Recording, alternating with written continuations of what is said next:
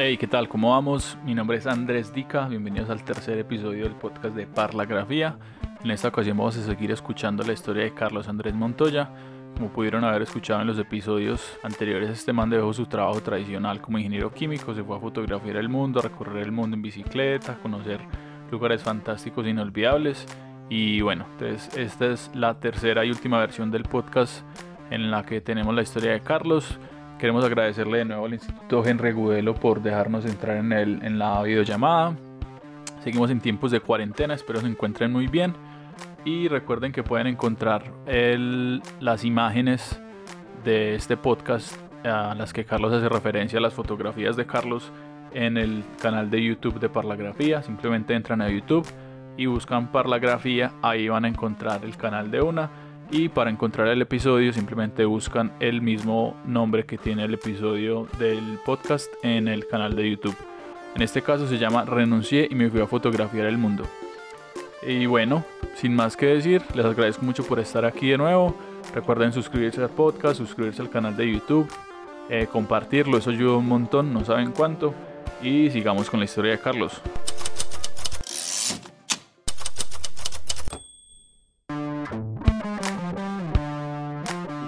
Arranqué. Estuvimos solo dos meses juntos porque ella se iba hacia China, yo me iba hacia Laos. Entonces solo viajamos dos meses juntos y ya ahí ella siguió por China hacia Rusia, yo seguí por Laos, eh, Tailandia después viajé a Rusia y nos encontramos casualmente allá en el Mundial. Y listo, sobre lo que me inspira, que leo. Mira, para el tema de inspiración, yo lo toqué al principio, que son dos cosas. A mí me inspira demasiado las culturas, o sea, las tradiciones, la gente, como, como todas esas tradiciones que hay en cada cultura las nuestras, que por eso de hecho nace Colombia Inspira, pero además los temas ambientales, o sea, yo creo que tenemos que en serio repensarnos en muchas cosas como especie porque no estamos viviendo en equilibrio o tratando de vivir en equilibrio en los lugares que habitamos. Eh, les cuento de pronto un poco más sobre, sobre mí. Yo soy vegetariano, pero por elección, porque siento que al ser vegetariano, por ejemplo, en mi casa yo tengo compostera, humus, hago separación de residuos si, si, genero una bolsa pequeña de basura a la semana es mucho, porque todos los plásticos los meto en botellas, entonces hago reutilización, lavo las bolsas y digamos un queso viene en bolsa ciclo, pues la limpio y la reutilizo para otras cosas y así. Y por eso de cierta manera pues nace Colombia Inspira, porque es ese proyecto que le ha puesto desde los viajes, desde la fotografía, desde las tradiciones que tenemos en Colombia, para rescatar un poco eso también y mostrarnos, porque los mismos colombianos no viajamos en Colombia ni siquiera. O sea, ya yo le puedo preguntar a alguien, ve y conoce los llanos, y has ido a Caño Cristales y el Pacífico, y has visto ballenas, y, has ido a los desiertos, y conoces tal eh, tribu indígena y esta tradición y esto otro, y la gente no sabe, no conoce. Mucho por lo que hemos vivido también por el tema de la guerra. Digamos, de cierto tiempo para acá la gente en vez de empezar a viajar en Colombia, empezó a irse y siempre es como esa mirada de me voy para Europa, me voy para Estados Unidos, me voy para no sé dónde y, y siempre para afuera, pero no nos miramos para adentro y eso es para mí una cosa muy importante. Y yo siento que desde los viajes y la fotografía nos ayuda mucho a mirarnos también como soy, como lo que estoy haciendo y a mirarme a mí y a querer conectar con otros seres, ¿sí? Entonces, por eso, como todos esos pequeños factores que me inspiran y valores que me inspiran, los integro en Colombia Inspira para generar experiencias de viajes, ¿cierto? Que por eso hablamos con que pues por eso hablamos con el Instituto de Agüelo, Cristian y todo, para de pronto, muy pronto, muy pronto mirar, montar unas experiencias de fotografía. Lo que nosotros hacemos es, es eso, en realidad, experiencias de, de viajes en diferentes lugares de Colombia, para mostrarnos a nosotros mismos los colombianos, para pues como para integrarnos, para conectarnos, porque estamos demasiado desconectados como territorio. Tú hablas con una indígena de, La Guajira y no conoce tradiciones de otros indígenas ni siquiera. La geografía es un factor, pero siento que se pueden hacer muchísimas cosas acá y que antes eso nos puede brindar unas riquezas increíbles como territorio y como, como país. Pero contarles un eh, poco también, porque imagínate que me parece muy teso que la gente vaya, o sea, que incluso nos ha pasado a nosotros, hay más gente interesada y no está mal pues, por hacer viajes eh, al exterior, a la India, África, a Asia, que en la misma Colombia, que redescubrir Colombia. Y lo que ustedes hacen como Colombia Inspira que fue precisamente lo que, lo que más nos motivó a articularnos, es vivir una experiencia muy real, casi que lo que hacemos en, en los barrios cuando hacemos los recorridos fotográficos, ustedes llevan a las personas allá. O sea, por ejemplo, lo que me estabas hablando que se hacía en el Pacífico con la cocina, con la música, fue pucha, eso es algo, algo muy único y poder sumarle a eso la experiencia fotográfica es lo que queremos llevar a, a ustedes. Claro, de hecho, como abordando un poquito más a fondo ese tema, pues lo que nosotros integramos son pues tradiciones culturales, que entre ellas entra la, la cocina, ¿cierto? Entonces todas esas ancestralidades en las cocinas y pues Aquí sí que sí tenemos esa mezcla porque tenemos muchas raíces africanas, por ejemplo el tema del fufú de plátano que se, que se hace ya en el Caribe y en otros lugares de Colombia, que en el Caribe por ejemplo lo llaman como cabeza de gato y así. Entonces abordamos todo eso, pero siempre de la fotografía, entonces integrando las, los, como esos tres principios que es naturaleza con ecoturismo, cultura y aventura. Aventura, lo que mostramos es como trekkings, caminatas, lugares donde se puede hacer buceo, lugares donde se puede hacer kitesurf, que es un deporte muy ecoamigable, surf también, porque a veces nos, nos gusta trabajar, por ejemplo, con fundaciones o organizaciones eh, sociales. Tenemos trabajo con fundaciones, siembra de corales, entonces, pero todos esos, todos esos valores, las, las arquitecturas tradicionales, por ejemplo, hace pocos que fuimos al Amazonas, pues digamos todos los viajeros se quedan, eran unas casas en los árboles, ¿cierto? Que son una construcción tipo maloca tradicional de ellos. Entonces es como integrar todo para que en realidad sea un viaje experiencial con la fotografía. siempre, siempre, siempre, siempre nosotros integramos eso con la fotografía. Aquí está esta otra foto que les decía las chicas. Mira que lo que hicimos fue como para generar un montón de empatía, que es algo muy lindo que se, que se utiliza pues lo que utilizo yo como en la técnica de fotografía es llegar a generar empatía con esa persona para que se sienta tranquila de las fotos. Pues aquí jugamos con ella, sacamos bombitas, ta, ta, ta, y salió, por ejemplo, esta foto de ellas dos. Y aquí pongo, creemos magia. Este fue, por ejemplo, un señor en Hong Kong que vendía cuadros. Me puse a hablar con él y después al final le digo, ¿te puedo hacer un retrato? Y me dice, sí, claro que sí, pero espere. Y coge uno de los, de los marcos y se lo pone en la cara. Entonces es como, en realidad, un cuadro de él. Aquí hay un poquito más de retratos, este es en Nepal. Allá me fui a hacer una, un retiro en un centro de meditación de budismo tibetano con monjes tibetanos y allá aproveché pues hice como un recorrido en los Himalayas. Esta foto es un icono muy lindo de Vietnam porque esta fue en el norte, en el extremo norte de la frontera con China y estaba pasando este niño allá. Ellos parecen como unos nomitos, son unas tribus, pero son muy bajitos todos. Va pasando este niñito y adicionalmente tenía puesta la camisa de Vietnam. Y empieza a hacerme ese gesto porque yo tenía las gafas, pues tenía unas gafas, entonces yo me las quito y él era como haciéndome el gesto de las gafas, de las gafas. Y empezamos ahí a jugar y le logro tomar esta foto. Esta también fue en Vietnam. Normalmente siempre ves dos, tres niños por familia hay muchos niños. De hecho, son poblaciones muy masivas. O sea, Asia tiene ese, ese caso de que hay poblaciones muy masivas. Pues hay mucha densidad de población por país. Myanmar sí no tiene tanta densidad de población, por, también por todo, el por todo el tema de guerras que hubo allá.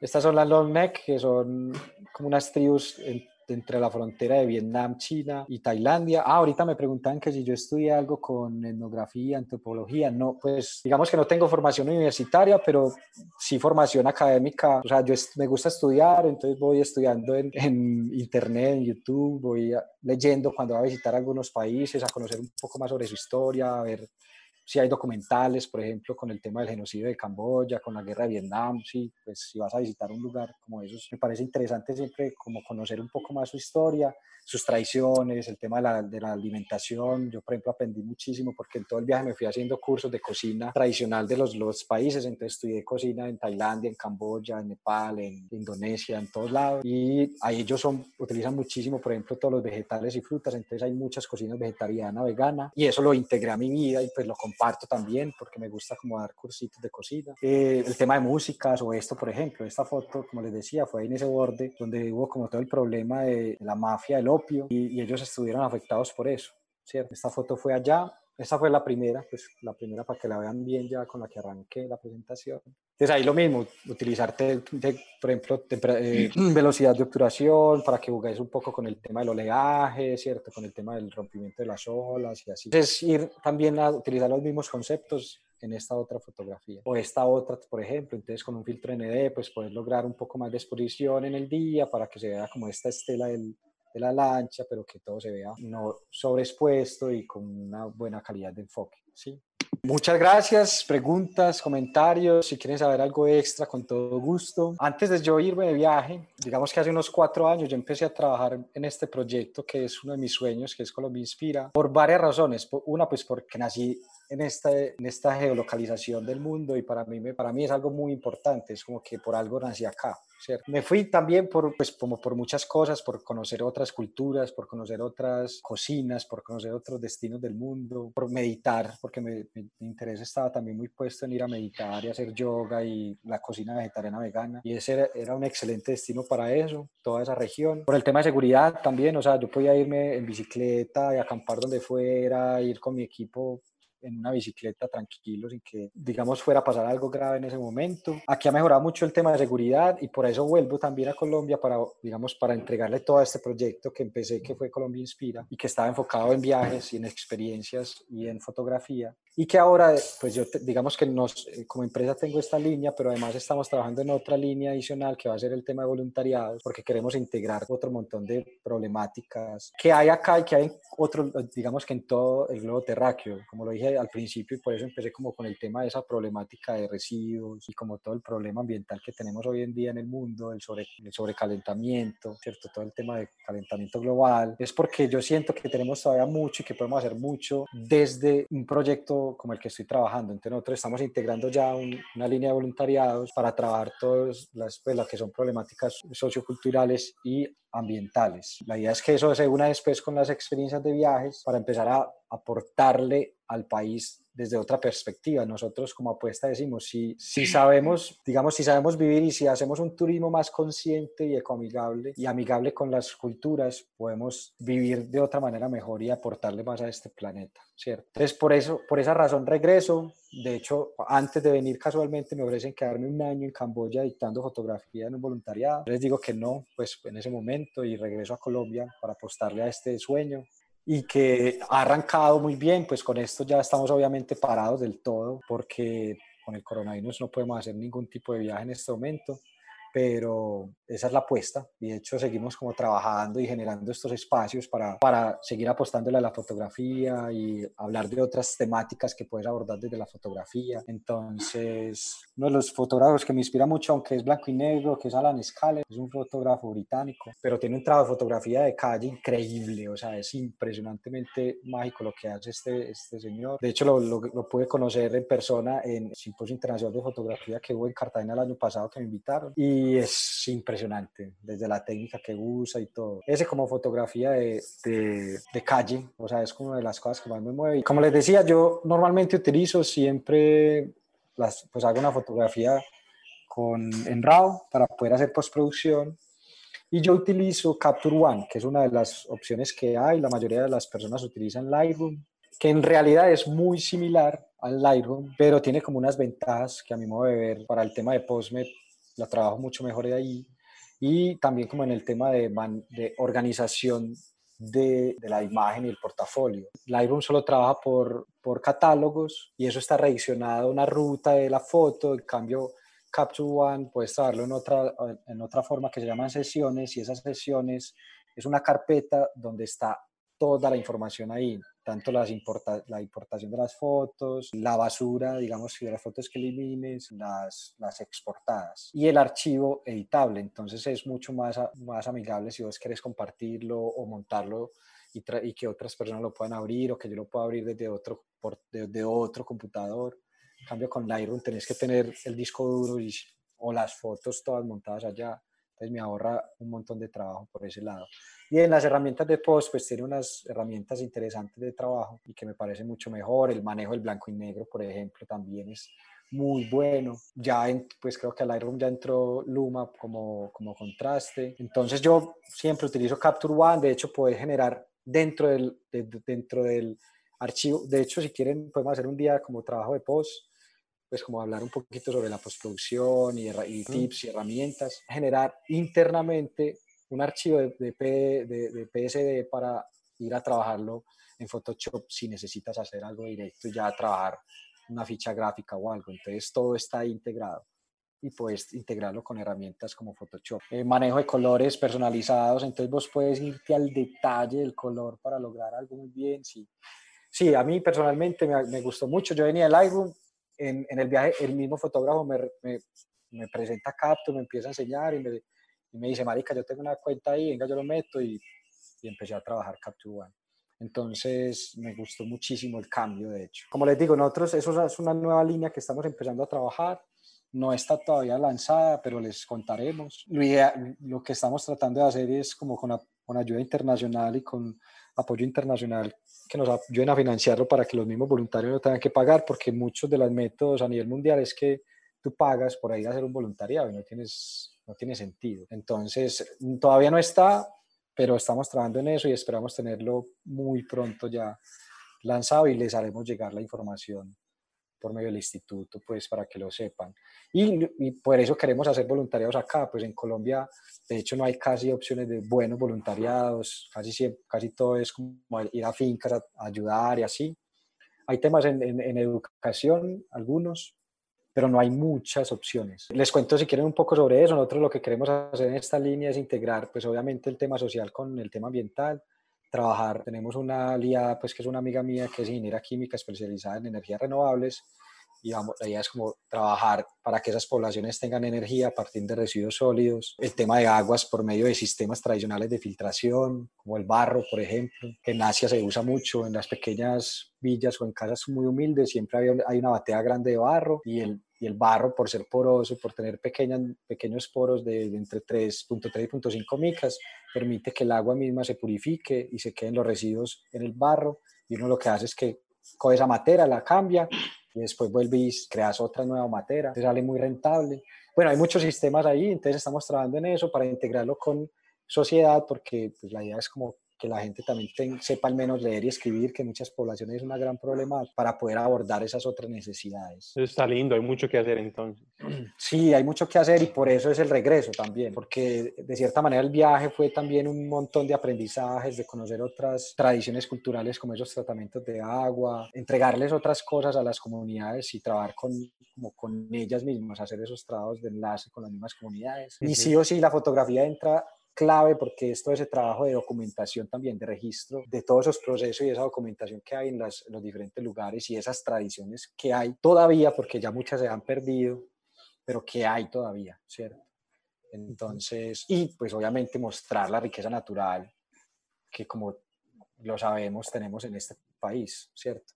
y de conectarnos, yo lo mencioné ahí, es como también conectarnos, como aceptarnos como diferentes, como las diferencias que tenemos también como, como especie, ¿cierto? Dejar atrás como esos egos, eso, pues, los latinos por también todo el tema histórico que hemos tenido de tanta violencia desde la desde empezando por la conquista. Yo le decía a Cristian, es como que todavía en nuestro ADN está muy arraigado eso, ¿cierto? Así no lo así no seamos violentos, tenemos eso ahí y muchas personas sí lo muestran también por sus por su historia familiar y sus procesos históricos en las familias. Entonces es también mostrarnos y como conectarnos y reconstruirnos desde otras maneras también, ¿cierto? Recomendaciones para quien empieza a hacer un recorrido como el tuyo?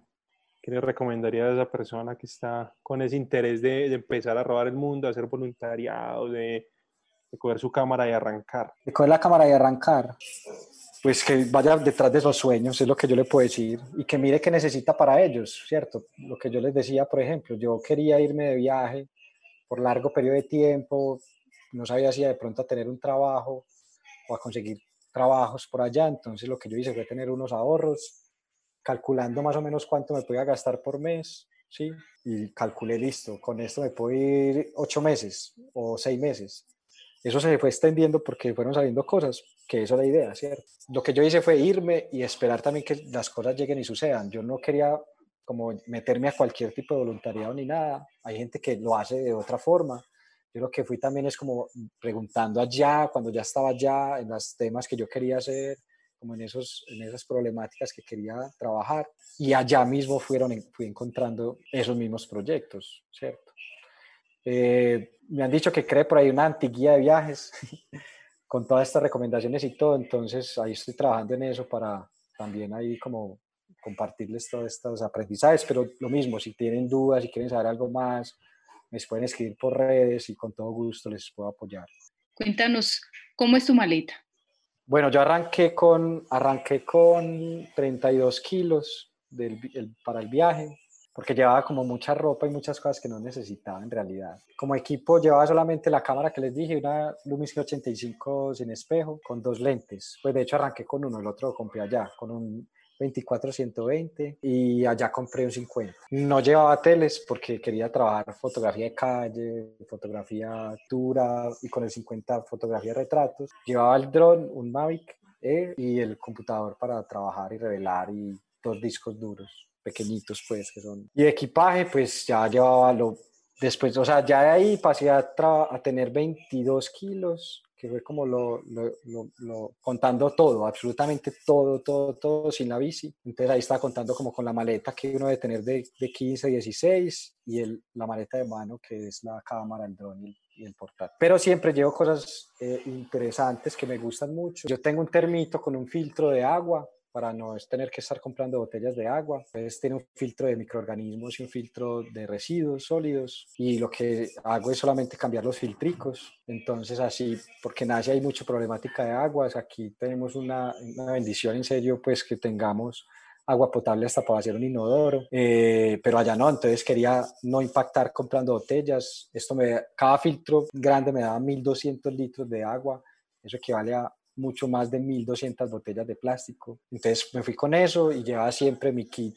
Entonces mi platico, mi pocillo, este, como les dije, el del tintico viajó conmigo, mi pitillo de bambú, todo, ¿cierto? Para evitar al máximo consumir plástico en todas sus presentaciones, ¿cierto? Y ya de elementos de aseo y de personal, lleva como 6, 7 camisas, dos pantalones, cosas muy sencillas, no lleva mucho también. Y mantenía descalzo, entonces no era necesario ni tener muchos zapatos. Podía llegar a una reunión con el dueño de un resort y podía llegar así como estoy hoy, descalzo y no había ningún problema. Lo único que le interesaba era que yo hiciera bien el trabajo, ¿cierto? Y que hiciera o que supiera hacer lo que ellos necesitaban. Entonces es como también cambiar mucho esos prejuicios, como todas esas cosas que nos han impuesto las culturas, ¿sí? Bueno, yo sí, sí me, pues en el tema de salud, Duele, yo con un seguro que de hecho es muy barato es un seguro de viajes de todo, pues hasta repatriación y tal. Y me, y me valía como 850 mil pesos el año. Eh, entonces era un seguro de viajes internacional para todo el planeta, pues para todo el resto de países, menos, menos Colombia, porque pues vivo acá, pues soy acá y tal. Pero me cubría en el resto de lugares. Entonces siempre viajaba con ese seguro. Eh, los equipos ni los tenía asegurados, como les dije. Eh, en realidad son lugares muy tranquilos y seguros. Pueden pasar casos y y robos y tal, pero es muy tranquilo, la gente es muy respetuosa, ni, te pregunta qué cámara es ni qué celular tienes, pues eso es lo que menos les interesa en realidad. Entonces sí, siempre, siempre, siempre viajo con un seguro, que es mucho más económico de hecho que pagar la seguridad social acá en Colombia. Acá por un mínimo es, en serio, acá por un mínimo un independiente tiene que pagar un cuarto de su salario, eso es absurdo. Bueno, los software de drone, digamos que han llegado como un acuerdo también con los países y principalmente con las fuerzas aéreas y pues como, como con todas las organizaciones aéreas en cada país. Entonces cada software ya tiene una preconfiguración muy buena para todo el tema de restricciones y normatividades donde puedes volar. ¿sí? Te pongo el ejemplo de Medellín. Yo ayer iba a volar el dron eh, y de una me mostraba cómo está cerca un aeropuerto, entonces una zona de no vuelo, o si vas a volar, volar con restricción. Digamos, yo tengo que de autorizar para que él me deje volar. Pero lo puedes hacer siempre, digamos que siguiendo las normatividades de cada país. Aquí en Colombia, el máxima, la máxima altura es de 120 metros. En mi dron puede llegar a unos 500, entonces es preconfigurarlo también para eso y seguir pues como todo el tema de seguridad, entonces si está cerca de un aeropuerto, pues evitar esos temas de vuelo, vos puedes revisar hasta el mapa si estás dentro de ese círculo de vuelo, o si lo vas a hacer, pues con, con, con, qué, con qué restricción, ¿cierto? Yo, por ejemplo, aquí lo volé, pero no lo pasé de unos 40 metros para hacer unas tomitas que necesitaba. Entonces, siempre siguiendo esa normatividad, en cada país lo que hago es lo mismo, leer, digamos, ah, llegué a Vietnam, cuál es la altura máxima, ta, ta, ta, y él mismo me, te va a mostrar si se puede volar o no, y si se puede volar con autorización de tuya, pues para que eso quede registrado. ¿Por qué? Porque más que todo es que eso no se vaya a utilizar para otra cosa que no sea, digamos, una toma recreativa. Un ejemplo, si está cerca a una digamos, hace poco fui a Santander, estaba en Norte de Santander y había hay problemas de, de, orden público allá, entonces la policía me vio con el dron y de una fue como, hey, ¿quién es usted? Ta, ta, ta. Yo, lo que yo hice fue como, ah, sí, no, pero pues no lo va a volar todavía. Ah, no, venga, firme aquí un permiso y ya, para saber que usted fue el que vino a volar. Entonces es más bien como seguir esos protocolos de, de seguridad y de normatividad en cada uno de los países. Pero no tuve problemas, pues, o si no me deja volar, me pasó una vez estaba en Alemania, eh, es uno de los lugares donde más restricciones de vuelos hay, estaba cerca a un, a, a un castillo y a cierta distancia del castillo el dron paró y ya no, no para allá, o sea, ni abajo ni arriba, nada, se quedaba quieto. Entonces ya esos software tienen muy avanzadas como esas restricciones a nivel mundial. Eso sí, leer para cada país, porque por ejemplo, en Egipto creo que no dejan entrar drones, entonces te lo puedes decomisar y casos así. Myanmar supuestamente, por ejemplo, tenía ese mismo tema, yo viajé con el dron porque no había otra, yo lo tenía en mi maleta, o sea, si yo tenía que ir con el dron. Y lo pasé en la maleta de mano y no pasó nada, y de salida igual.